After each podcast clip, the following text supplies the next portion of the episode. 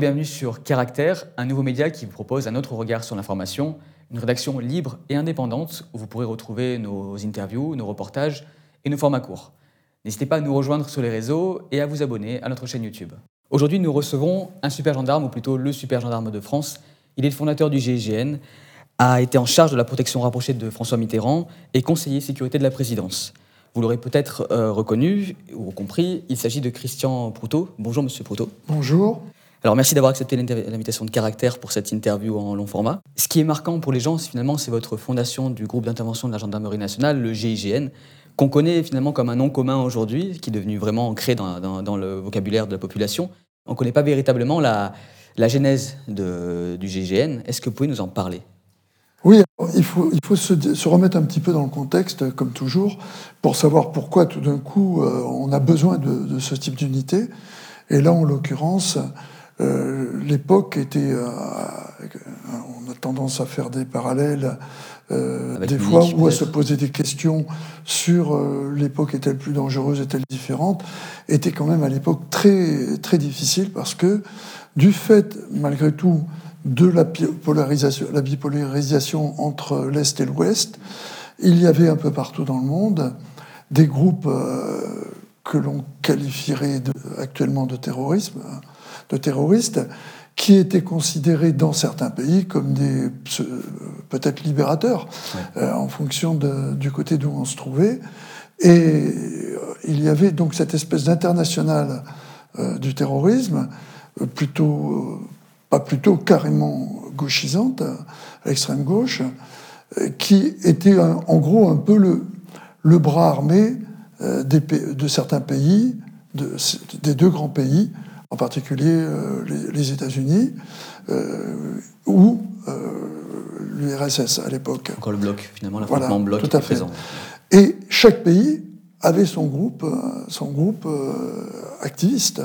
Donc vous aviez l'Italie qui, avait les Brigades Rouges, vous aviez l'Allemagne où il y avait la bande Abadère, vous aviez en France Action Directe. Alors ça, c'est pour ce qui se passait essentiellement en Europe pour revenir à ce que j'évoquais sur ce qui se passait euh, ailleurs, disons, une espèce de guerre larvée euh, par groupe euh, libérateur interposé. Mais ce qui a changé complètement la donne, c'est le fait que, à commencer avec la, médiatisation extrême de beaucoup d'événements, en particulier les grands événements sportifs, je pense que plutôt que de faire des actions qui était un peu du one-shot. Euh, c'est terrible à dire, on tue quelqu'un, on détourne un avion. Moins populaire finalement, moins dans les, dans les, yeux des gens, c'était pas marqué. Quoi. Et surtout, ça crée euh, un événement presque instantané. Vous faites péter une bombe, j'allais dire, euh, tant qu'il y a le bruit qui résonne de la bombe, on parle de la bombe et puis après on, passe à l'étape suivante. Alors que si vous faites une prise d'otage, c'était l'idée au départ des détournements d'avions. Ça durait dans le temps. Après, on est passé à la, prise d'otage spectacle, hein, même si avec les conséquences que cela peut avoir, à travers un phénomène qui est à l'origine de la question que vous me posez, c'est euh, la prise d'otage qui a eu lieu à Munich euh, en 1972, en septembre 1972, pendant les Jeux Olympiques de Munich. J'étais au départ euh, jeune officier de gendarmerie, je sortais d'école, et on nous avait parlé d'un certain nombre d'événements que je connaissais bien parce que mon père ayant été gendarme, étant gendarme d'ailleurs encore à l'époque, euh, il y avait des...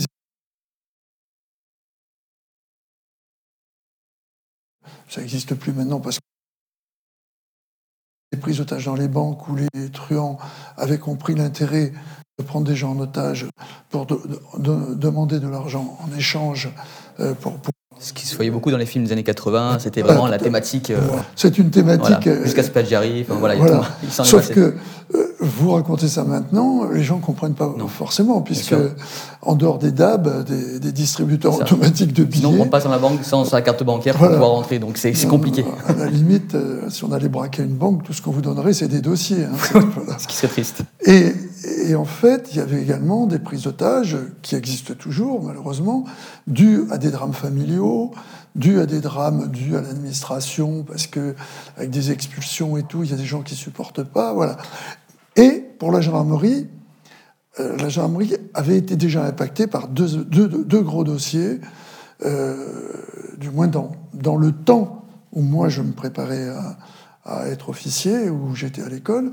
Il y a eu la prise d'otage à, Clairvaux, Buffet et Bontemps, euh, qui ont assassiné dans un premier temps un gardien et juste après une, une, assistante sociale. on en reviendra dessus parce que c'est une affaire qui s'était voilà, J'essaie juste de, de, situer. Et puis après, euh, l'affaire Cestas, où c'est un père qui, qui, euh, qui, tue ses enfants. Donc tout ça était dans une logique euh, tactique pour moi de réfléchir à un problème que je risquais de croiser, comme on nous l'avait dit en école, sans nous l'expliquer. Ce qui fait que, voyant Munich, bien évidemment, avec les réflexions que moi je me posais sur mon métier, ça m'a sûrement beaucoup plus impacté que la moyenne de mes camarades. Certainement, certainement. Il y avait un événement aussi qui a été marquant pour vous, je pense, c'est Pauillac, euh, en octobre 80. Et c'est la période où vous êtes blessé, vraiment vous êtes blessé, où vous pensez même mourir. Vous parlez de la mort en face dans un article où vous, parlez de ce récit-là. Est-ce que vous pouvez nous parler de Pauillac, justement? Qu'est-ce qui s'est passé? Et c'était comme une transition réelle, je pense, dans votre profession puisque vous disiez euh, que, enfin, que vous réalisiez que le groupe que vous aviez fondé n'était pas invincible. Qu'est-ce qu'est-ce que Pauillac, en fait? Ben, euh, c'est une de ces missions, comme le GIGN en a connu à peu près une cinquantaine euh, pendant la période où je le commandais. Je parle de, missions d'arrestation, de forcenés, de, de situations de crise où il y a quand même ou des morts ou des blessés, parce que dès que les gens passent, ce qu'on appelle nous dans notre jargon, de l'autre côté du miroir, toutes les références que vous avez, vous, sur le respect de la vie, sur le, fait qu'il ne faut pas faire ci ou il ne faut pas faire ça, ils ne les ont plus. C'est pour ça que nous, on dit, on passe de l'autre côté du miroir, parce que l'image que l'on a des gens n'est plus la même, n'est pas une image normale. Et c'est bon d'avoir ce type d'image, parce que ça permet mieux de comprendre qu'il y a euh, des, dérapages euh, au niveau des personnalités qui sont dus... Euh, à des fondamentaux que l'on connaît bien, en particulier sur les suicidaires, et où le respect de la vie, qui, est heureusement la majorité de nos concitoyens, euh, on ne descend pas dans la rue pour se faire justice euh, tout seul, euh, c'est rare. Mais l'exception, malheureusement, c'est celle qu'il faut gérer. Et le fait d'avoir ce comportement où la vie n'a plus le même sens que la vôtre fait que ces gens-là à un moment, quand ils ont un problème, ils peuvent euh, tuer leur voisin, le blesser, blesser un huissier qui vient faire son métier, euh, ou un gendarme. Alors bien évidemment, on voit encore ce, type de situation.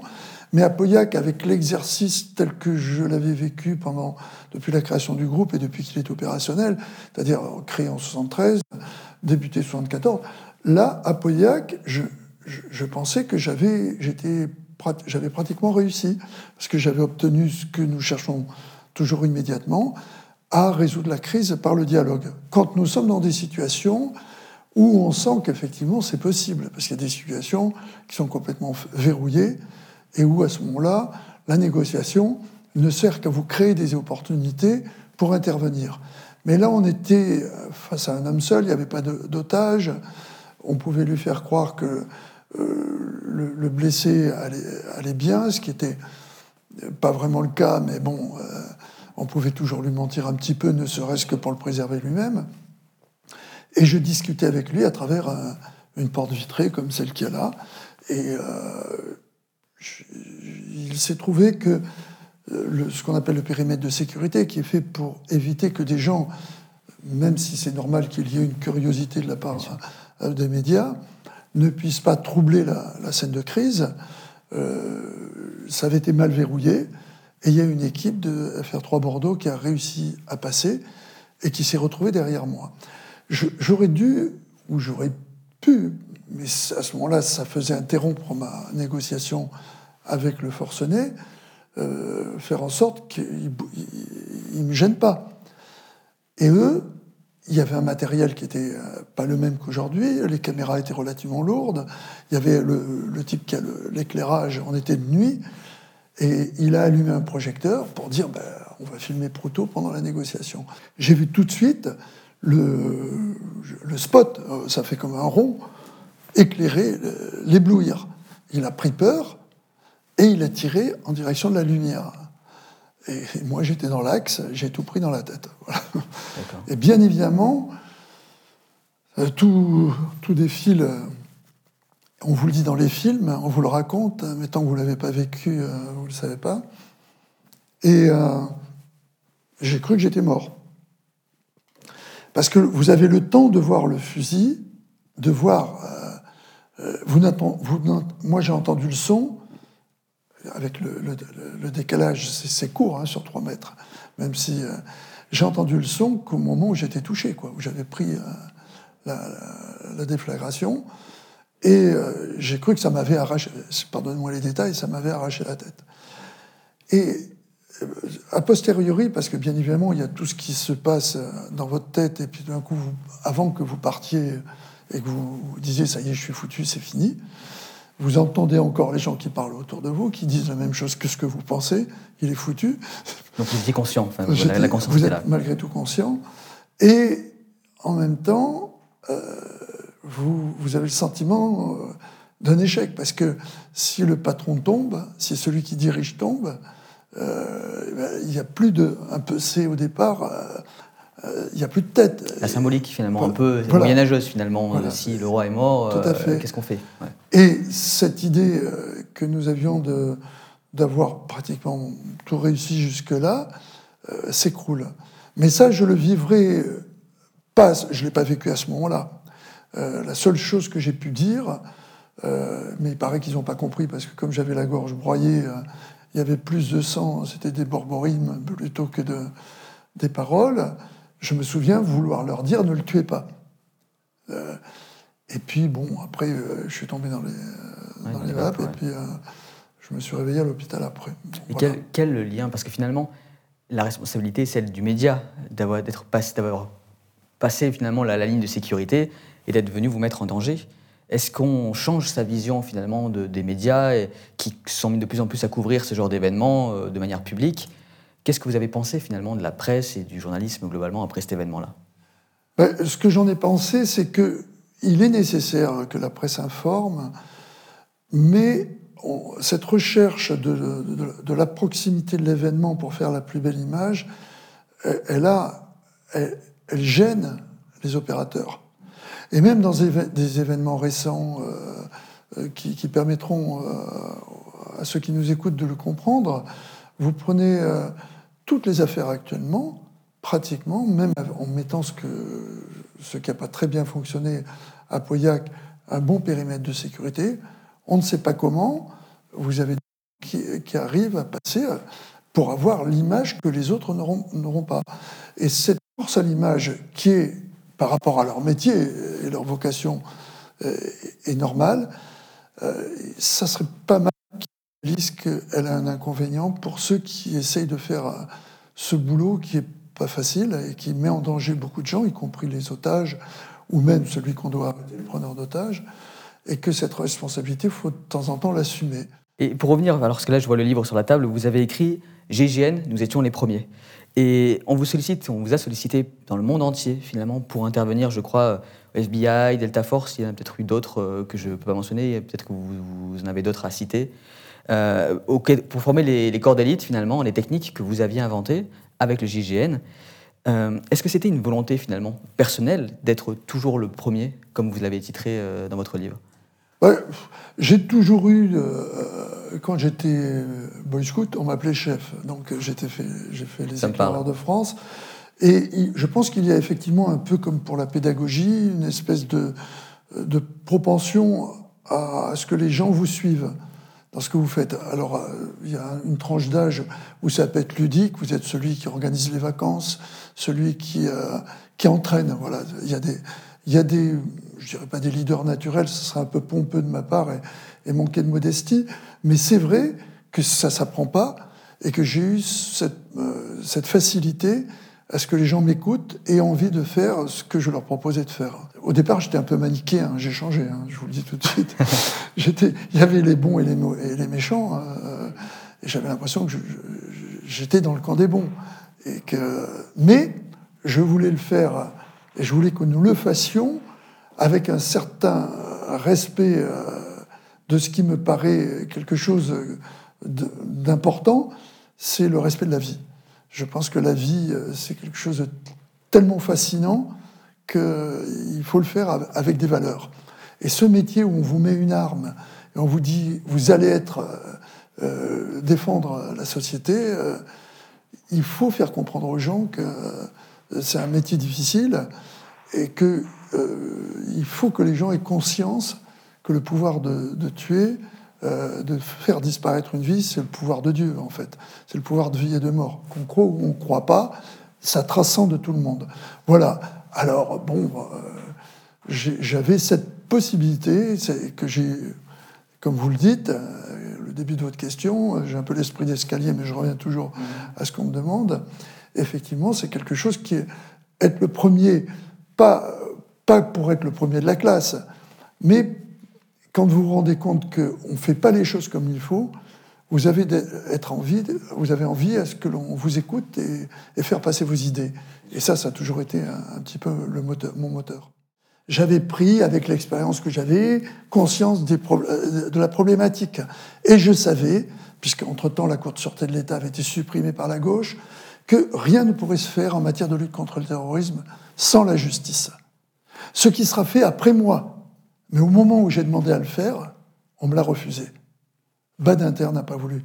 En plus, Badinter, pour lequel j'ai tellement d'admiration, qui est obligé de voir actuellement qu'il n'avait pas raison et que c'est moi qui avais raison. Parce qu'il m'a même répondu indirectement à travers la question que j'avais posée et qu'il savait que je l'avais posée au président de la République. Il m'a répondu en première page du Monde. Je dis jeu, le jeu est haïssable, comme disait Pascal, mais c'est à moi qu'il a répondu, puisqu'il sait que j'avais posé cette question. Et il a répondu quelque chose, en gros, qui était que le, terrorisme, ce qui est vrai en fait, c'est au départ une démarche politique. Que dans un pays démocratique, on puisse considérer que la justice ne doit pas intervenir, c'était à l'époque, hein, donc je vous parle de août 82, ne puisse pas intervenir et que c'est l'État qui devait gérer, ça veut dire quoi Si demain je suis amené en renseignement à être confronté à des gens qui me sont opposés, qui me tirent dessus, euh, on va me demander des comptes où? Devant la justice. Et s'il n'y a pas en place les textes qui peuvent expliquer que ce que je fais est juste, même si c'est au nom de l'État, euh, je serai condamné. Et j'avais demandé, donc, dans mon équipe interservice, il y a un ancien officier de gendarmerie qui était juge d'instruction, euh, qui était passé juge d'instruction, ça aurait tout changé, avec au moins deux ans, trois ans d'avance. On a perdu trois ans. Voilà, alors, euh, et juste pour finir, euh, j'étais en, réunion interministérielle pour reposer le problème. Et un grand procureur de l'époque, qui deviendra ensuite ministre euh, de la Justice, me dit, mais mon commandant, je n'étais pas encore préfet, en matière de terrorisme, l'État doit prendre ses responsabilités. Je dis, ça veut dire quoi? Que si j'en vois un, il faut que je le descende et surtout pas me faire prendre. Quoi. Et autour de la table, il y avait des, euh, sous-ministres, des, euh, des porte-services et tout. Personne n'a rien dit. Personne n'a rien dit. Donc j'ai commencé une histoire et j'ai accepté la mission alors que je savais d'avance que s'il n'y avait pas la justice, il fallait pas y aller. Pour le GIGN, ça a un peu chauffé à l'aube de l'ère Mitterrand. Il a même été question de le supprimer un, temps, ça a vraiment euh, bardé. Euh, est-ce qu'il y a eu une peur de la gauche à l'arrivée du pouvoir? Parce que vous me parliez tout à l'heure justement des, euh, de l'Amérique latine qui se soulevait avec différents mouvements à gauche, pas mal soutenus par la Russie entre autres. qu'est-ce qui a été, qu'est-ce qui a effrayé finalement? Est-ce que l'opération de Clairvaux, est-ce que peut-être c'est le moment aussi Voilà, vous avez tout à fait raison. Cette opération de Clairvaux, qui était, contrairement à la première, la première affaire Clairvaux que j'évoquais au début de notre entretien, qui était là avant que le, le GIGN existe. Hein. Euh, c'était l'affaire Buffet et Bontemps. Là, cette affaire Clairvaux, euh, c'était une pareille, une prise d'otage. J'ai plus le nom des deux, des deux criminels qui étaient en, ce qu'on appelait à l'époque perpétuité euh, à Clairvaux, et qui avaient pris dans un mirador en otage deux, deux gardiens. donc il leur avait pris leurs armes et tout. Et les miradors à Clairvaux à l'époque étaient faits un peu à l'ancienne, avec des escaliers métalliques ajourés, ce qui fait que du haut du mirador, ce qui au départ est une défense pour éviter de voir quelqu'un euh, euh, que quelqu'un monte pendant que vous êtes dans le mirador, si par hasard il y a un début de mutinerie, et le cas échéant vous défendre et pouvoir euh, se retourner contre nous, parce qu'il était plus possible de grimper à l'intérieur du mirador. Et comme le toit était un petit toit à quatre pentes, je m'en souviens encore comme, comme si j'y étais, un tout petit toit à quatre pentes, le haut du mirador, il y a la place de, de quatre personnes, quoi, avec l'arrivée de l'escalier, puisque normalement c'est fait pour deux gardiens qui surveillent sur plusieurs côtés.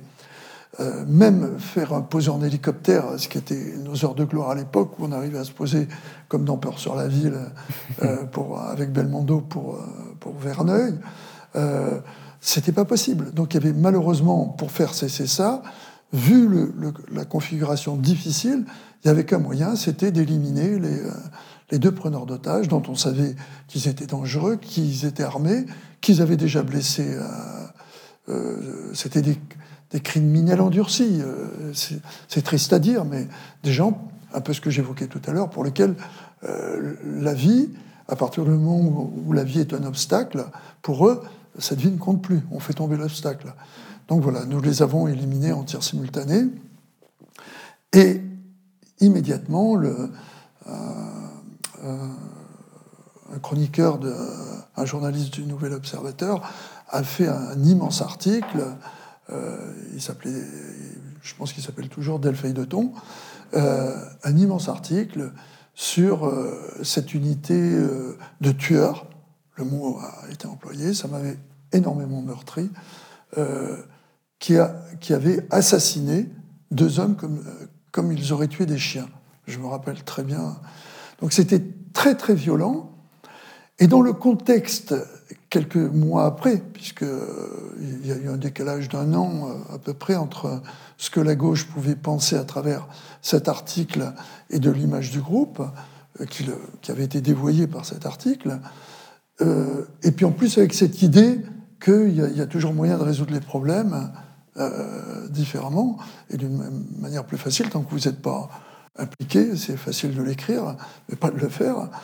Euh, quand la gauche est arrivée, il y avait eu malheureusement euh, la mort d'Allende, et la gauche a pensé, et ça, ça m'a été confirmé par euh, François Mitterrand, président de la République, donc c'est pas une élucubration, je pas inventé, je pas inventé, que on l'avait convaincu, c'est ce que m'a dit Mitterrand, on l'avait convaincu qu'il y aurait un coup d'État fomenté par, euh, par la droite qui n'accepterait pas l'arrivée de la gauche au pouvoir.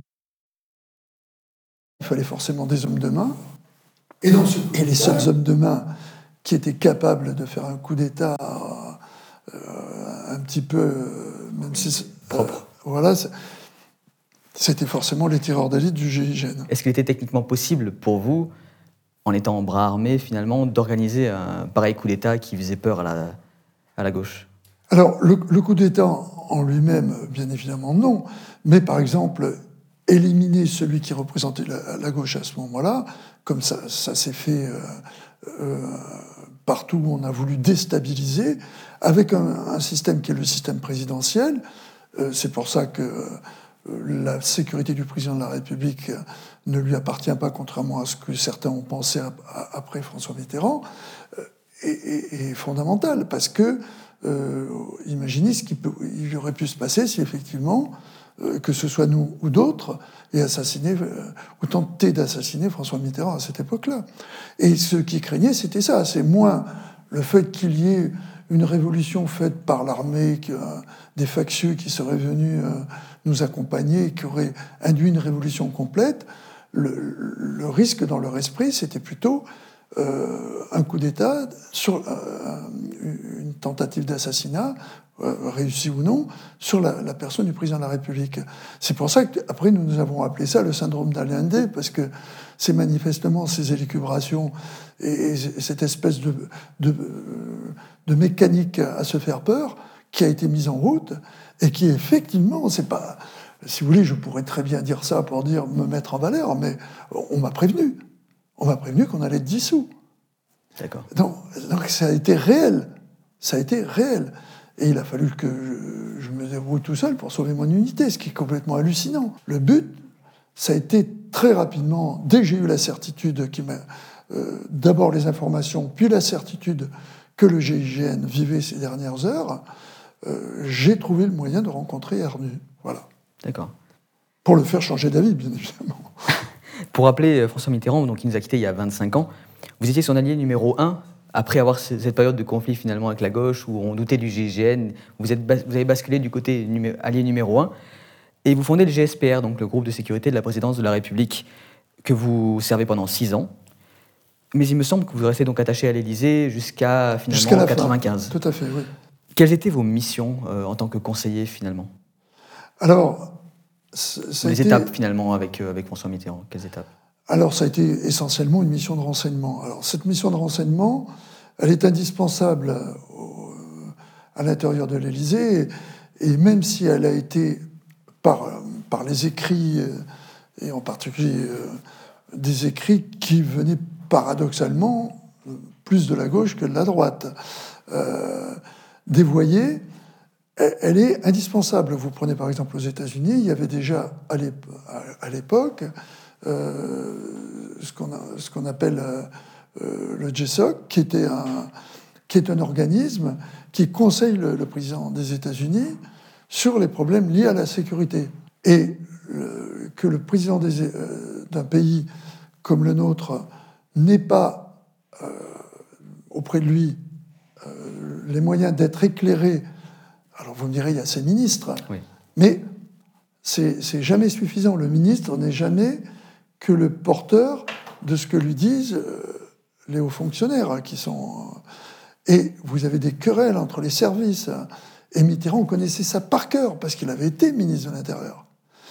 Et il s'est trouvé que, euh, au départ, même si ma mission était dans un premier temps, jusqu'à l'attentat de la rue des Rosiers, strictement limitée à, à, sa sécurité propre et à mettre en place le GSPR. Et à ce moment-là, moi-même, qui avait déjà annoncé que le GIGN n'était pas une fin en soi, c'était puisqu'il ne pouvait intervenir que sur des situations qui étaient fixées. Mm -hmm.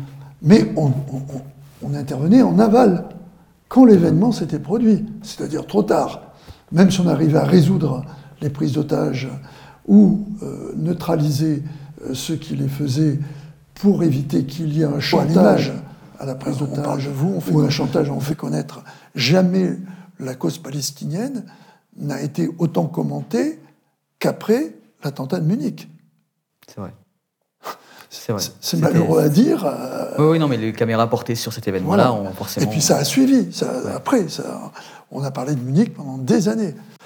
Ce qui fait que, quand j'ai vu l'attentat de la rue des Rosiers, comme j'avais dit que le GIGN n'était pas euh, une fin en soi, et que avant de se poser la problématique de résoudre une opération, il fallait savoir si on pouvait anticiper sur, ceux qui les commettaient, euh, j'avais pas encore fait le pas sur les problèmes géopolitiques. J'en étais déjà simplement à ce que j'ai appelé à l'époque l'international terroriste. J'ai fait une note au président de la République, lui expliquant ce que je viens de vous expliquer en quelques mots. Et dans la minute qui a suivi, euh, moi je partais en vacances, parce que j'avais été pris tout le temps et j'avais, on m'avait accordé une semaine, donc j'accompagnais ma, ma, famille chez moi en Vendée. Et à peine arrivé en Vendée, on m'a dit euh, il faut que vous rentriez à Paris. Donc je suis revenu à Paris pour que le président m'explique la mission qu'il voulait me confier auprès de lui, qui était une mission de coordination de la lutte antiterroriste. À l'époque, tous services confondus, il y avait en gros, allez, soyons généreux, entre les RG, donc les renseignements généraux, entre la DST et la DGSE, il y avait une trentaine de personnes qui s'occupaient du terrorisme. Le terrorisme, comme ça l'est toujours d'ailleurs, hein, mais je sais que je ne vais pas plaire en disant ça, c'est malgré tout, par rapport à des conflits mondiaux comme on a vécu par rapport même à des conflits régionaux comme l'Afghanistan, comme l'Irak, comme euh, le Sahel et tout, c'est un épiphénomène. C'est un, phénomène qui, du fait de la, on en revient à sa médiatisation, focalise l'attention. Mais c'est un épiphénomène. Regardez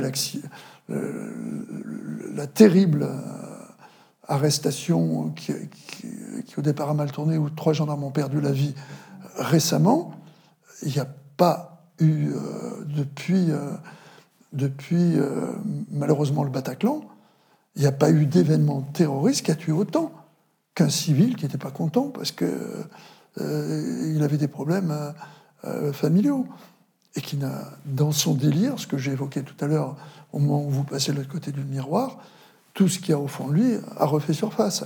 Ce qui fait que sur cette problématique particulière, quand vous avez que 40 personnes qui s'occupent de la lutte contre le terrorisme, pour une raison simple, c'est qu'on était, et on revient au début euh, de vos questions, c'était binaire. C'était où on était de l'Est, on était de l'Ouest, et chacun avait, entre guillemets, ses terroristes pour embêter les autres, pour pas dire autre chose. Mais ça faisait partie du jeu. Euh, c'était des, petites guerres larvées, qui, picrocolines, qui portaient pas leur nom. Mais à partir du moment où on voulait lutter contre cela, il était nécessaire de prendre la problématique dans son ensemble, avec un vrai problème, c'est qu'est-ce qu'un terroriste? Une bonne question. Ce qui amène on va en parler dans une partie. Euh, clairement, clairement. Mais on parlait du, GSPR, donc le groupe de, sécurité de la présidence de la République il a quand même un peu changé pendant le dernier mandat, si on peut, si on peut dire. Il y a eu quelques événements qui ont modifié un peu l'image des gens de, par rapport à ce service, non? Si je vous dis Benalla, par exemple. je ne vais pas rentrer dans, le débat sur Benalla, qui est ce qui a toujours existé au, niveau des présidents, euh, le fait que vous avez, des, vous avez des gens qui, ont réussi, qui réussissent à avoir auprès d'un chef d'État une position parce qu'ils ont, ils ont été les, hommes qui, au moment où il n'y avait pas de service existant, avant vous soyez. Vous, vous voulez être, mais vous n'avez pas ni le GSP, ni la police, ni la gendarmerie. Donc vous avez euh, euh, autour de vous des petites équipes montées de briques et de brocs, souvent avec euh, des gens qui font de la sécurité privée, et qui finissent par avoir avec vous une relation privilégiée que n'auront pas les autres. Et la question est, est-ce que au moment où ces gens-là ont ce, rôle, qui est responsable? C'est celui qui leur a laissé avoir ce rôle ou celui qui a rempli le rôle qu'on lui avait confié? Et Benalla, dans son rôle, en dehors de vouloir tartiner des manifestants et faire son truc qui était absolument débile par rapport à l'image qu'il aurait dû avoir, de la position qu'il avait auprès du président, il était quand même euh, euh, adjoint au, chef de cabinet, il, avait un, rôle important. Euh, peut-être, je ne cherche pas à le défendre, hein, peut-être est-ce dû à son jeune âge, mais on ne peut pas remettre en cause ce qui est humain dans les rapports humains. Mais par contre, moi, j'aurais pu me retrouver dans cette situation. C'est-à-dire que le GSPR, on m'impose entre le président et moi des gars qui, et il y en avait, des gars qui avaient suivi François Mitterrand toute sa carrière euh, comme son chauffeur, tourlier, etc., qui, euh, effectivement, connaissant le président depuis le début, avait une proximité que nous n'avions pas. Mais après, il faut s'imposer.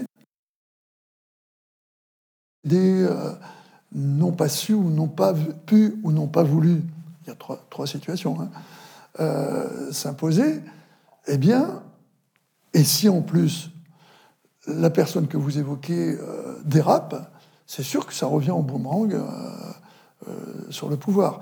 Mais le GSP, ça ne peut pas s'imiter à Benalla. Hein. Bien sûr, non, clairement, on ne peut pas le résumer à ça. Mais vous parlez de cette relation finalement avec, avec le président actuel, mais vous, à votre époque, c'était avec François Mitterrand.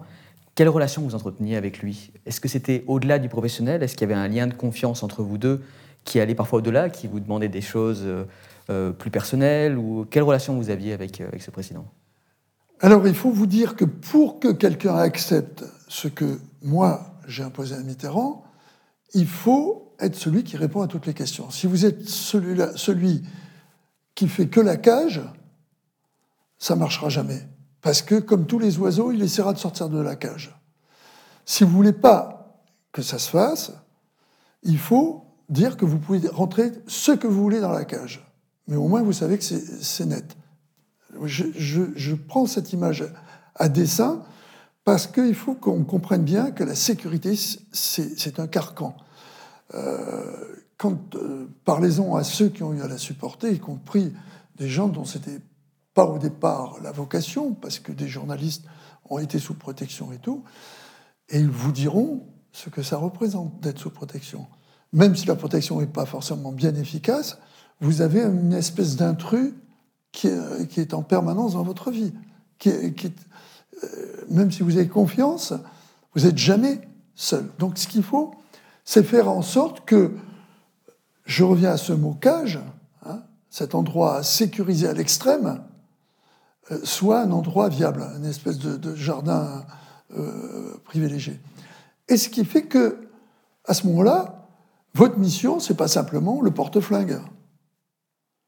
Euh, c'est autre chose. C'est quelqu'un qui peut répondre à toutes les questions que on peut vous poser sans être obligé de faire rentrer, en essayant de ne pas faire rentrer quelqu'un d'autre à l'intérieur de la cage. Et expliquer ça, c'est le meilleur moyen, je pense, pour qu'on comprenne pourquoi euh, il y a des missions que l'on fait qui peuvent paraître non liées à la mission in extenso. J'en reviens à ce que je disais tout à l'heure. Si pour celui que vous êtes chargé de protéger, qui vous voit nuit et jour, sur le palier, à côté de chez lui, euh, connaissant ses petits secrets, étant, si vous voulez qu'il ne soit pas dans un endroit où vous n'êtes pas, faut qu'il soit sûr que vous êtes une tombe, et je crois pouvoir dire qu'en 13 ans de présence du GSP, y compris dans tous les petits quelques bouquins qui sont sortis, il n'y a rien de très important qui est sorti. Rien, parce que on a su, et les gens, et c'est difficile en plus, parce que les gens, vous, embauchez des gens, vous les formez, il y en a peut-être qui peuvent, euh, entre guillemets, trahir. J'ai cette chance que tous les hommes que j'ai embauchés et que euh, le colonel Le Carreau, auquel j'avais donné le commandement du GSPR, a embauché, ces gens-là ont été d'une rectitude, d'un honneur qui dépasse l'entendement, parce qu'ils n'ont jamais parlé, ou peu, ils ont parlé de leur métier, ils ont, ils ont évoqué ce métier, mais jamais rien n'est sorti. ils n'ont jamais trahi la confiance qu'il y avait en eux. Ça me rappelle une image que l'on avait vue, je crois que c'est de François Hollande, euh, où il était, euh, il, était dans le petit jardin qui a euh, près, près, du bâtiment, sur l'aile gauche, l'aile est du bâtiment à l'Élysée, où manifestement c'était soit un drone, soit quelqu'un de l'intérieur qui avait pris la photo. Je peux vous dire que ça ne serait jamais arrivé à notre époque. Comment? Pourquoi? Parce qu'on était partout.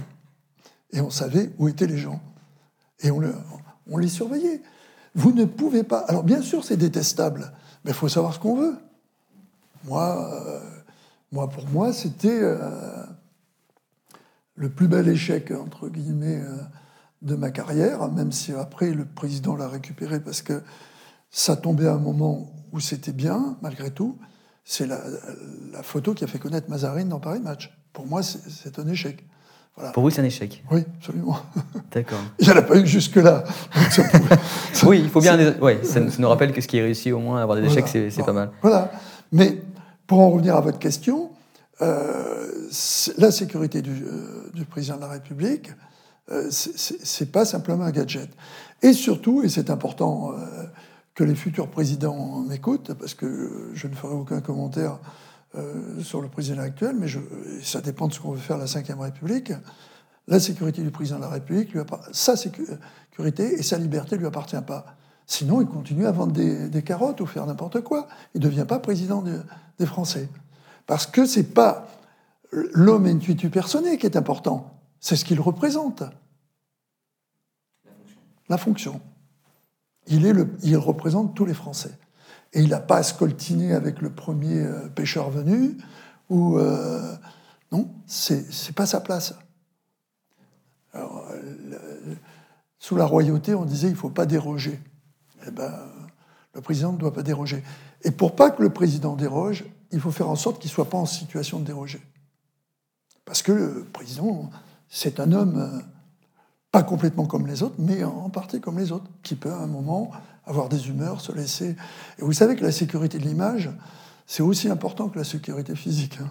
Et elle, peut amener à certains, comme dirais-je, certaines analyses qui amènent à voir de quelqu'un qui, dans le fond, et vous allez voir à qui je pense, euh, peut qualifier qu'il est normal, alors qu'il ne l'est pas, et que se promener avec un casque à un moment, ça peut être une atteinte à l'image. D'accord. C'est ce service de la France, maintenant, vous l'avez continué après votre, votre carrière auprès de, François Mitterrand, et vous avez été préfet. Alors, euh, est-ce que vous l'êtes toujours? Est-ce que vous avez toujours cette activité-là ou vous êtes euh, Non, alors, on porte le titre à vie, mais bon, euh, vu mon grand âge, je ne suis plus préfet, je suis plus en fonction et j'ai pas été en fonction, j'ai toujours été en fonction de service public, c'est-à-dire que j'ai pas souhaité être territorialisé. Ce qu'on appelle hors cadre, du coup. Euh, hors cadre, territorialisé, hein, c'est-à-dire euh, le préfet tel que vous l'entendez. Parce que le corps préfectoral a une richesse, c'est que il prend une partie de ses effectifs hors les circuits traditionnel des grosses têtes. Des énarques et tout ça. Voilà. Il a, donc vous avez ce qu'on appelle le tour extérieur, qui permet, c'est comme ça que j'ai été nommé préfet, qui permet d'être, de, nommer des gens qui sont extérieurs. À, ça évite la consanguinité, je crois. Oui, je vois, je vois un peu l'idée. C'est assez marquant comme image. C'est intéressant. Voilà. Et euh, du fait, après, on vous confie des missions, euh, des, missions qui sont des missions, euh, soit vous pas, pas, pour étudier les grenouilles machin euh, dans, tel secteur sur, sur une autoroute, mais euh, on peut vous confier des, des grands services d'État ou on peut vous confier des missions, en particulier de conseil à l'étranger, ça m'est arrivé pour l'Égypte, etc. Voilà. D'accord, très bien. Parce que finalement, on voyait, on a appris que votre retraite était en 2009, à 65 ans, mais vous n'êtes pas vraiment à la retraite. On n'est jamais trop à la retraite, non, avec votre, votre carrière? Ben, on n'est pas trop à la retraite si l'État a besoin de vous. Quoi. Mais bon, euh, ça, se fait soit discrètement, euh, soit par rapport à votre expérience, on fait appel à vous pour donner une analyse ou donner, faire des remarques. En général, d'ailleurs, on ne suit pas, mais au moins, comme ça, on se dit, on a bonne conscience. On a fait venir un patriarche. Ça nous permet de cautionner certaines décisions. Et. Euh, après, vous avez des intérêts qui, vous dépassent, parce que même si vous avez, à travers votre expérience, acquis un certain nombre de certitudes, sur, à défaut de ce qu'il ne faut pas faire, euh, parce que c'est trop facile de raisonner après coup, c'est comme ça qu'on le voit, ce qu'il faudrait faire, euh, c'est pas sûr qu'on vous suive à chaque fois. Par exemple, je me suis battu et j'ai essayé de me battre à l'époque auprès de mon, mon ministre de tutelle alors que j'étais hors cadre rencontrant des conseillers à l'époque de Sarkozy euh, au ministère de l'Intérieur pour dire qu'il fallait faire un effort sur les banlieues et, faire une police de proximité beaucoup plus efficace pour que l'État ne perde pas des territoires dont on savait qu'à partir du moment où il n'y a plus cette représentation physique euh, de, l'autorité, eh bien, euh, je reprends une formule classique, la nature ayant horreur du vide, quelqu'un d'autre prend la place. Et comme vous avez pu vous en rendre compte, on ne m'a pas tellement écouté. Et finalement, avec votre recul maintenant, avec euh, plus de 40 ans de carrière, et puis avoir touché à différents secteurs, quel, regard vous portez sur l'action des forces de l'ordre et des groupes d'intervention qui ont beaucoup évolué, il me semble aussi, notamment les moyens humains et techniques? On est maintenant sous une espèce euh, de crainte qu'on vous ressorte comme, euh, à partir du moment où vous avez dû prendre une décision, euh, on vous remette dans les dents, avec poursuite à l'appui, le fait que vous n'avez pas appliqué le principe de précaution. Et j'essaie d'expliquer quand je passe sur euh, les plateaux et qu'on a la, gentillesse de me demander mon avis, que au nom du principe de précaution, le GIGN ne peut plus exister. Vous pouvez rappeler juste ce qu'est le principe de précaution quand vous êtes, vous, sur le terrain, par exemple? Eh bien, Le principe de précaution, c'est considérer que euh, le, le dommage-risque n'a pas été bien évalué et que si on va jusqu'au bout de l'exercice, il ne fallait pas entreprendre.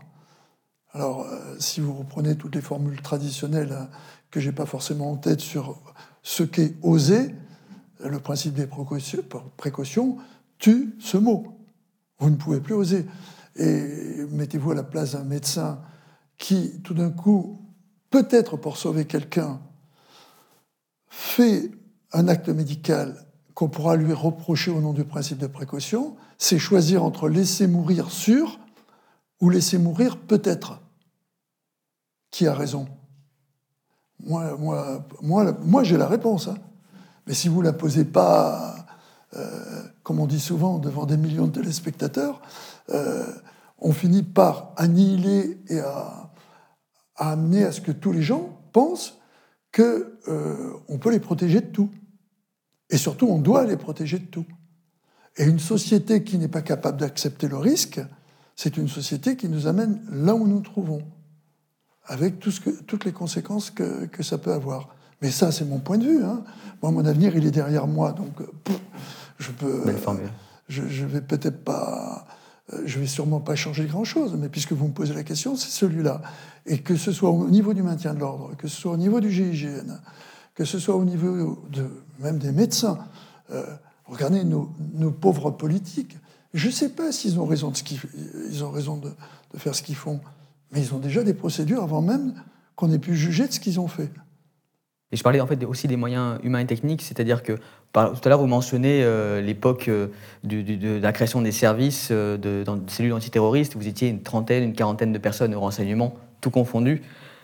Aujourd'hui, comment les chiffres évoluent? Est-ce que vous avez suivi, par exemple, le GIGN quel, effectif il peut y avoir aujourd'hui? Est-ce que les moyens sont supérieurs? Est-ce qu'on attribue plus de moyens à ces personnes-là pour faire leur mission? Alors, je, je vous prie de m'excuser. Effectivement, je suis un peu passé à côté de votre, question, et euh, votre première question, et on y revient à travers celle que vous me posez. Parce que je crois que la multiplication de toutes ces unités euh, ne changera pas le, problème du risque. Pour une raison simple, c'est que par rapport à ce qu'on évoquait sur le début de l'histoire du GIGN, qui est une histoire fondée sur un type spécifique de menace, qui est la prise d'otage qu'on appelle dans notre jargon ouverte, destinée à fixer l'attention, attirer l'écoute et euh, donner, faire un focus, comme on dit, sur un problème, qui soit le problème euh, en, Afrique de telle, minorité ou tel problème d'injustice à tel endroit, etc. Mais avec l'efficacité des unités spéciales qui se sont multipliées dans le monde, vous l'évoquiez tout à l'heure, avec le fait que j'ai pu former des unités, les cadres, hein, restons modestes, j'ai formé des cadres dirigeants d'unités importantes comme le HRT, à titre personnel, ou comme le groupe Delta. On a formé également au sein du GIGN énormément de cadres, canadiens, indiens, algériens, euh, marocains, euh, anglais, euh, irlandais, belges. et la liste est longue, sans parler des échanges qu'il y, a, a eu en permanence avec ces unités, échanges d'expériences et de, et, de, et de, moyens techniques. Euh, on a cru, malheureusement, après la série d'attentats du Bataclan, euh, et les, attentats contre Charlie Hebdo euh, et les frères Kouachi et Philippe Kacher, on a cru apporter une réponse euh, à la problématique du, terrorisme violent, immédiat, celui-là. C'est pas la prise d'otage ouverte. C'est je tue d'abord. Et soit je me fais sauter, soit je m'enfuis, soit euh, je fais la guerre parce que je veux mourir euh, euh, au nom de ma cause, au nom d'Allah ou de qui vous voulez. Mais c'est plus la même chose. Et les unités de type GIGN ou le RAID qui, nous a est venu compléter la formation, ce type de formation spéciale en 85, ne servent plus à rien à ce moment-là. Sauf si effectivement, à la fin de l'agression, il y a encore des survivants et qui sont là pour dire euh, si vous avancez, on vous tue tous. Et c'est ce qu'on appelle dans le jargon militaire la réduction de la résistance isolée. Mais jamais, jamais, en dehors du renseignement, ce que j'évoquais tout à l'heure, vous ne pourrez arriver avant que l'action se commette. Donc vous arrivez après, au mieux, c'est terrible ce que je vais dire, pour compter les morts et les blessés. Et avoir démultiplié toutes ces unités comme étant une réponse, dormez en paix, braves gens, nous veillons sur vous, sur l'immédiateté de l'intervention et de la riposte, c'est une escroquerie intellectuelle. Ça n'apporte rien, sinon qu'on donne l'illusion qu'il est possible de faire des unités du niveau auquel était le GIGN, le RAID, voire la BRI, sur toute la France. Ce qui est complètement faux au niveau du potentiel humain, parce qu'on sait que dans 100 000 hommes pour la gendarmerie, 150 000 hommes, il y a tant d'hommes par an, puisqu'il y a le turnover, euh, qui peuvent atteindre ce niveau. Ce que ça change en positif, hein, il faut quand même ne pas être que négatif, c'est que ça modifie la notion d'intervention, c'est-à-dire que ça apporte au sein de grands corps qui étaient plutôt passifs, euh, qui ne voyaient pas ce problème en disant simplement parce qu'ils disaient ça ne me touchera jamais, que peut-être euh, il faut avoir une formation plus opérationnelle. Mais elle ne l'est pas. Si c'est juste pour les habiller en Robocop, ça ne sert à rien. Vous mettez. Euh, euh, c'est pas le déguisement qui fait l'homme, c'est l'homme qui a dedans. Et vous évoquiez tout à l'heure euh, le problème qu'on met à chaque fois en place, chaque fois justement qu'on évoque un, problème. Vous évoquez, le, vous évoquiez le, problème de l'équipement et tout. Mais l'équipement, c'est jamais qu'une extension d'essence. C'est pas une fin en soi. Ce qui compte, c'est l'homme qui est derrière. Vous mettez une chèvre qui conduit une voiture de course, il vous la met dans le mur, dans le rail. Ça en fait pas euh, euh, un Schumacher ou un grand pilote. Eh bien, excusez-moi du parallèle, euh, ou dans le sport c'est pareil, euh, dans tous les sports, il y a un travail de fond fait sur des gens qui sont faits pour ça, qui sont faits à partir d'une sélection et d'une formation qui dure un an. Tout le reste, c'est du vent, c'est ce que j'appelle, moi, en termes de métier, de l'agitation. D'accord. Parce que si je ne me trompe pas, en fait, l'attentat de l'hypercachère, c'était aussi la première euh, opération menée conjointement par le RAID et le GIGN. Et dernièrement, on a lu le témoignage dans le Parisien d'un ancien du GIGN, donc génération plus, plus récente, Philippe B, peut-être que ça vous parle, qui rappelait son immense frustration de ne pas avoir pu intervenir lors de l'attaque du Bataclan, et donc du GIGN qui n'a pas eu ordre d'intervenir. Qu'est-ce quand vous voyez ça, qu'est-ce que ça vous évoque? Ben, Ça m'évoque ce que j'ai connu pendant des années, mais que nous avions réussi, nous, à, combattre, et dont on pensait d'ailleurs que ça n'existerait plus, c'est ce partage territorial. Alors il y a un grand gendarme qui, euh, c'est celui qui a fait Marignane, qui est devenu euh, euh, directeur de la gendarmerie, qui s'appelle, qui est le général Favier, qui était en plein dedans, si j'ose dire, à cette époque, qui avait fait accepter quelque chose. Alors, il voulait faire accepter par le ministre Cazeneuve deux choses il voulait faire accepter la, comment dirais-je, ce qu'on appelle l'évaluation de compétences. C'est-à-dire faire faire aux unités spéciales une espèce d'évaluation de leur aptitude la meilleure, pour les utiliser au mieux, étant entendu qu'on considère que certains ont des spécificités que d'autres n'ont pas. Et surtout, et on revient à la question que vous me posiez, faire en sorte que c'est celui qui a été le plus rapide qui soit au départ le, euh, employé. Il semblerait que au moment de l'alerte qui a amené à, ce que le GIGN se trouve plus rapidement en place au Célestin, il semblerait, mais je pense que la commission d'enquête l'a confirmé, ils ont été bloqués parce qu'il fallait faire intervenir une autre unité euh, et que ça a entraîné des, euh, comment dirais-je, du temps dans l'intervention que, bien évidemment, euh, beaucoup de gens ont eu du mal à comprendre, même si ça n'aurait pas changé énormément de choses, malheureusement, pour les morts, euh, ceux qui ont, qui ont perdu la vie et ceux qui ont été blessés, puisque la plus grosse partie de ce drame monstrueux s'est fait au début de l'agression. Un peu ce que je disais tout à l'heure, on arrive après, après la guerre. Quoi. Et ce qui a fait tout basculer, c'est un commissaire et, son chauffeur qui, qui, qui, lui, sans gilet pare-balles, sans, sans arme d'assaut, sans casque spécial, c'est lui le véritable héros du Bataclan, est rentré, a vu ces, types sur, la scène, euh, semant la terreur, et avec un pistolet euh, automatique, appuyé contre une colonne, a, pris le risque de, faire tout basculer en tuant un des, un des agresseurs euh, du commando, qui ensuite se sont repliés en haut et, si j'ose dire, ont attendu l'arrivée de la BRI. Ce que vous rappelez donc l'homme plutôt que l'équipement. Voilà.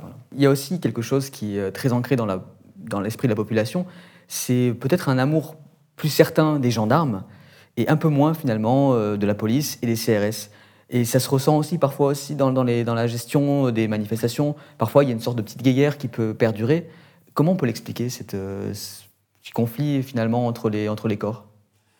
Alors, le conflit entre les corps, euh, c'est la question que vous posez, hein, c'est pas moi qui la pose, existe plus euh, au niveau des grands chefs qu'au niveau des hommes. Les hommes savent qu'ils sont tous dans le même bazar. Et il y a une certaine solidarité face au risque d'émission. Euh, quand je dis une certaine, c'est pas pas un bémol. Il y a une solidarité ça n'empêche pas euh, euh, qu'il y ait envie d'être meilleur euh, et autres. Mais votre question, elle est autre. Votre question, elle est pourquoi il y a une perception différente des, des gendarmes et des policiers. Que ça vient de et là, c'est le haut fonctionnaire qui va vous parler, c'est pas l'ancien gendarme, parce que je ne veux pas qu'on se méprenne, même si j'étais 20 ans gendarme, j'étais plus longtemps préfet. Donc j'ai plus le sens du service public euh, non pas à travers euh, la couleur des boutons, mais par rapport à la casquette que, euh, j'aurais dû porter, si j'avais été en tenue. Hein.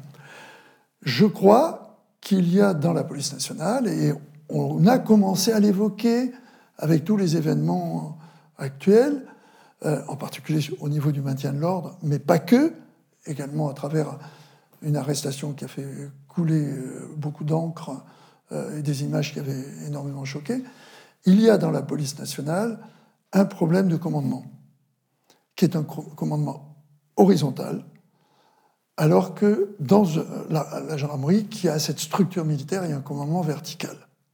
Ça peut paraître euh, idiot, mais quelle que soit la formation, en supposant que la formation soit la même, hein, on va mettre ça en préambule, le fait qu'il y ait une hiérarchie, qu'il y ait quelqu'un au-dessus de vous, euh, c'est complètement différent.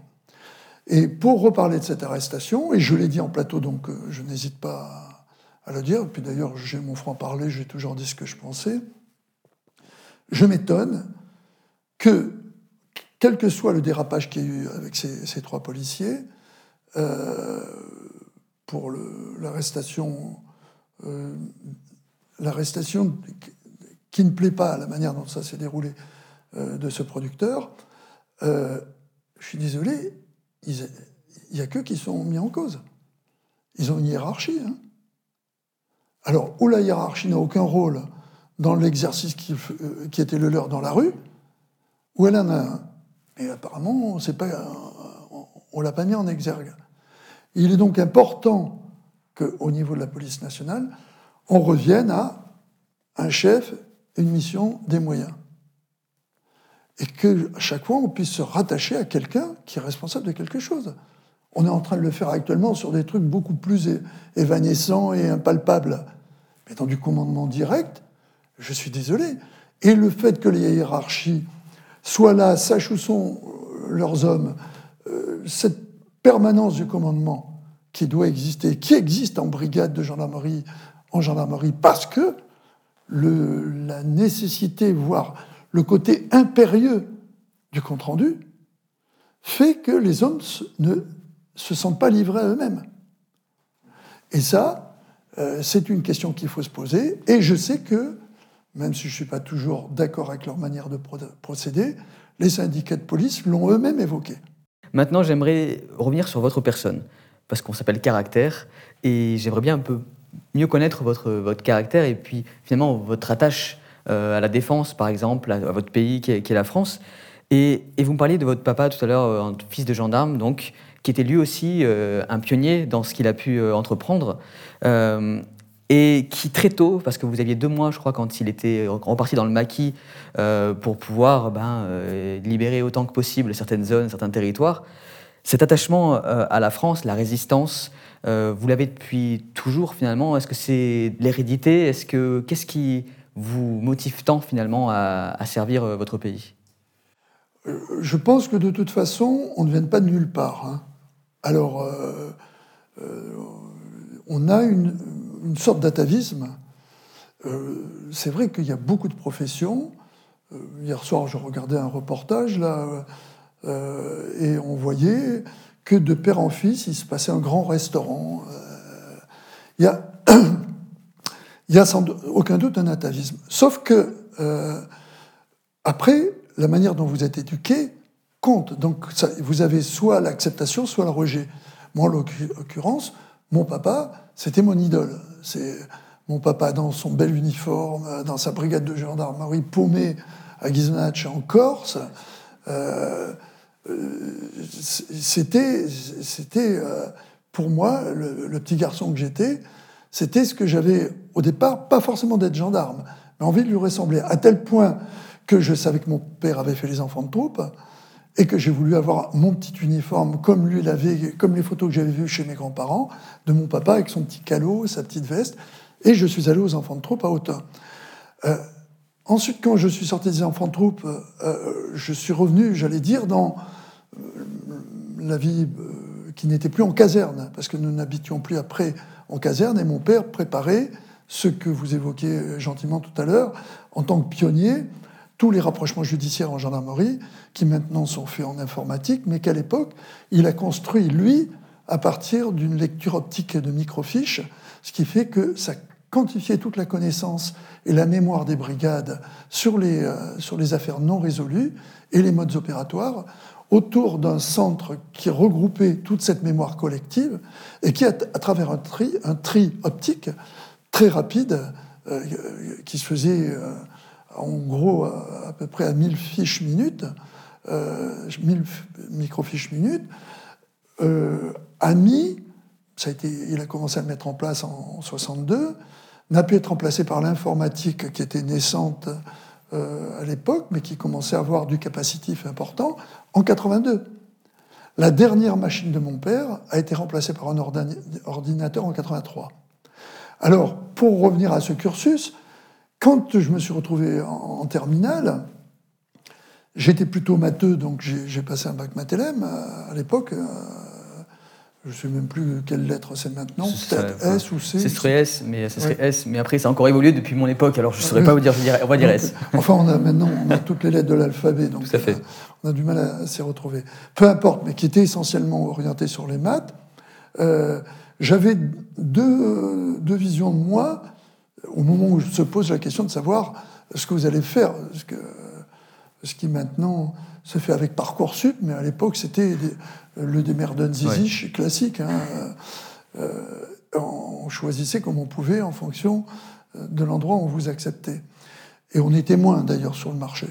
Ce qui fait que euh, je m'étais dit, je vais faire soit l'école du cinéma pour les décors, parce que j'étais un très très bon dessinateur, euh, et ça avait occupé une partie de ma vie, à faire des, des copies des grands maîtres, etc. Et euh, également euh, faire une école qui s'appelait Sud, qui s'appelle toujours, je crois, Sudria, ou qui a changé de nom, mais qui est à l'origine Sudria, qui est une école d'ingénieurs à l'époque qui faisait, on disait électronique. C'était pas ingénieur informaticien comme. Voilà. Et j'ai plus ou moins, disons, changé d'idée parce que en revenant de, mon entretien à, Boulogne, à, l'école du cinéma, qui était à Boulogne à ce moment-là, euh, avait il, recrutait les gens qui voulaient faire qui voulaient poursuivre dans le cinéma pour les décors, c'est ce qui m'intéressait. Je me suis dit non, ça m'intéresse pas. J'ai eu un flash. À l'époque, c'était le plein emploi. Euh, euh, donc l'armée recrutait beaucoup. Il y avait engagez-vous, engagez-vous. Donc j'étais à Boulogne, j'ai pris le métro, je me suis retrouvé à Vincennes et je me suis engagé. Mes parents m'ont vu partir pour euh, m'inscrire soit à Sudria, soit à Boulogne. Et je suis rentré en disant je, je suis engagé pour 5 ans euh, dans l'armée. Je suis parti à l'armée. Mais j'avais vu avec l'officier orienteur comment je pouvais arriver en gendarmerie, puisqu'à l'époque, il n'y avait pas de recrutement direct des armées. Pour la gendarmerie, il fallait d'abord passer par l'armée de terre, et c'est ce que j'ai fait. J'ai fait donc fait à un an près le cursus que m'avait euh, euh, conseillé cet officier orienteur. Est-ce qu'après vous, il y aura d'autres personnes de votre famille euh, qui vont prendre le relais militaire finalement et... Eh bien, militaire sûrement, parce que j'ai j'ai la chance d'avoir des petits-enfants, et mon petit-fils aîné, est déjà à Autun, et lui, il fera mieux que son grand-père au niveau de la, ce qu'on appelle la petite porte et la grande porte, a plus de chances de passer par la grande porte, puisqu'il prépare le concours euh, qui permet d'intégrer Saint-Cyr, ceux qui ont les plumes, vous voyez. Je vois, je vois, je vois. Et, finalement, est-ce que vous avez une devise personnelle? Parce qu'on connaît celle du GGN, donc sauver des vies au mépris de la sienne, qui a un peu évolué d'ailleurs, je crois. Euh, est-ce que vous, vous avez la vôtre? Alors d'abord, nous, celle que nous avions mise en place, c'était au péril de la sienne. J'aime pas le terme de mépris de la sienne, parce que y a, la vie, euh, elle rentre en compte quand vous faites une opération. Et vous ne pouvez pas avoir le mépris de, votre propre vie. Bon, ils ont choisi de changer cette formule, euh, parce que je trouve que c'est plus adapté de dire au péril de la sienne. Bon, mais ça, c'est de la sémantique pure. Euh, moi, j'ai celle que m'avait inculquée mon père, et un jour où je, suis arrivé en pleurant parce que je n'avais pas réussi quelque chose, je ne sais plus ce que c'était. Mais je sais que la, la réponse m'a suffisamment frappé pour qu'elle me suive jusqu'à aujourd'hui. Ce qu'un homme fait, n'importe quel autre homme peut le faire.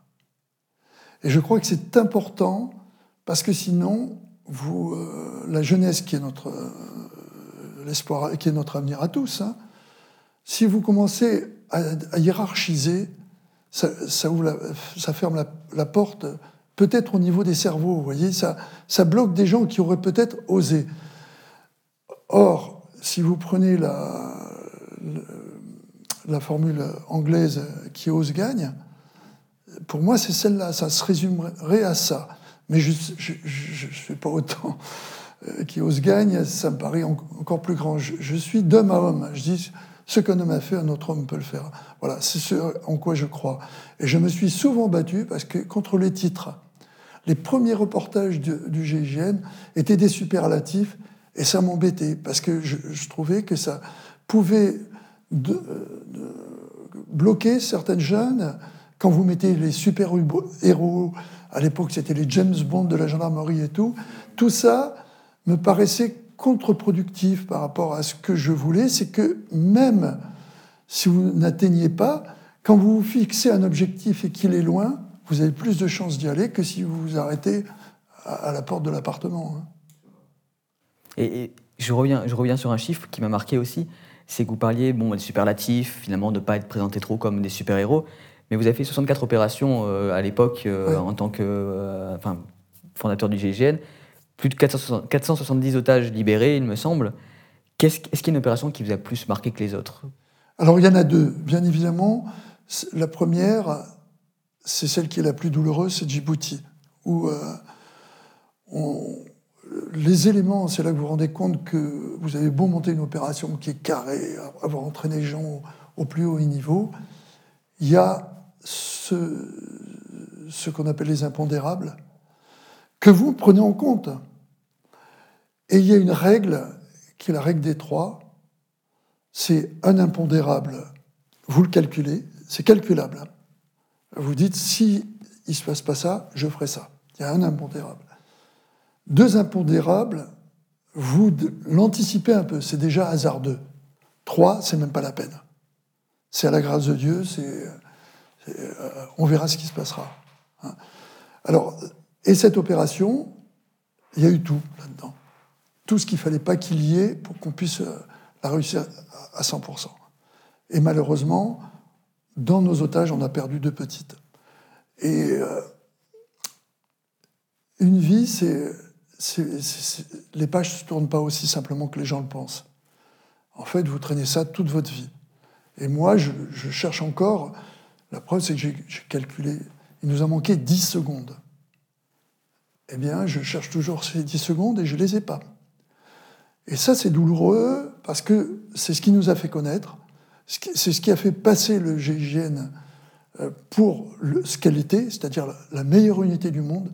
C'est ce qui lui a permis d'avoir un nom, quatre lettres, qui lui a permis d'être ce qu'il est actuellement. Et le prix à payer, pour moi, il est, il est trop lourd par rapport à, à toute cette histoire et tous les, même tous les gens sauvés derrière, vous voyez Parce que les deux petites filles, on ne les a pas amenées à leurs parents.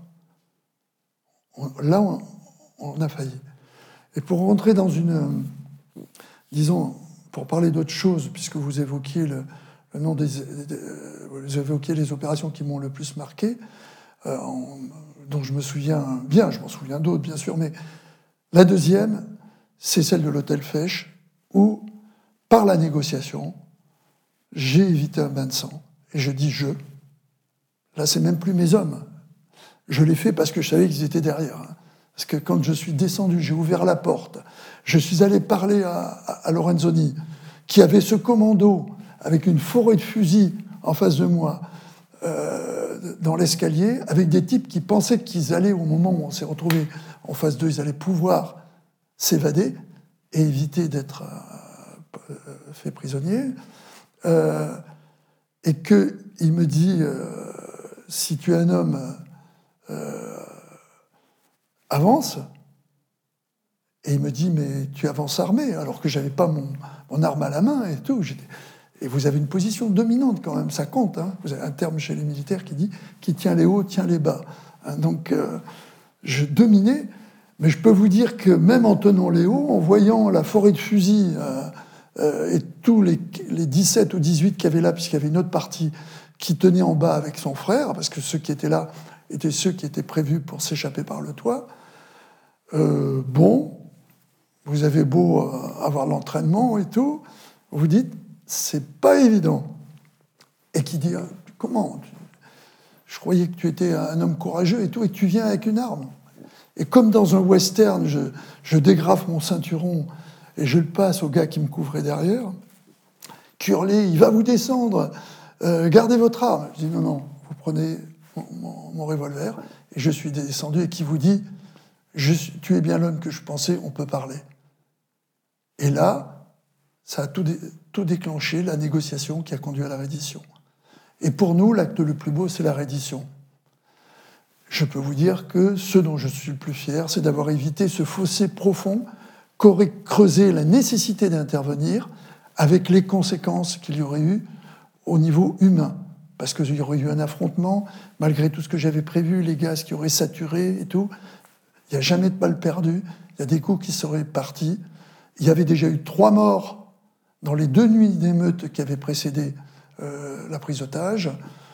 Euh, je vous prie de croire que le fossé qui avait commencé à se creuser entre la France, euh, la Corse et le continent aurait été beaucoup plus profond et l'histoire aurait énormément changé. Et là, vous avez le sentiment quand même d'avoir fait quelque chose de vraiment important. Autant c'est plus douloureux et c'est nuits à y penser. À Djibouti, euh, c'est moi qui ai pris la décision d'intervenir. C'est moi qui ai toute la responsabilité et j'ai pas réussi. Et ça, c'est un crève-cœur autant je sais ce qui se serait passé si on avait été obligé de les affronter en Corse. avec le tempérament corse que je connaissais bien parce que j'ai grandi avec eux, euh, je parlais le, corse, euh, je vais dire leur langue. Hmm. ça leur fait plaisir. J'ai entendu dans Ghisonati. C'était. Et je peux vous assurer que ça, ça a été important dans au moins dans mon histoire. Même si après, on a considéré que ça, ça, ça avait été facile. Bah, je vous remercie en tout cas pour ces témoignages.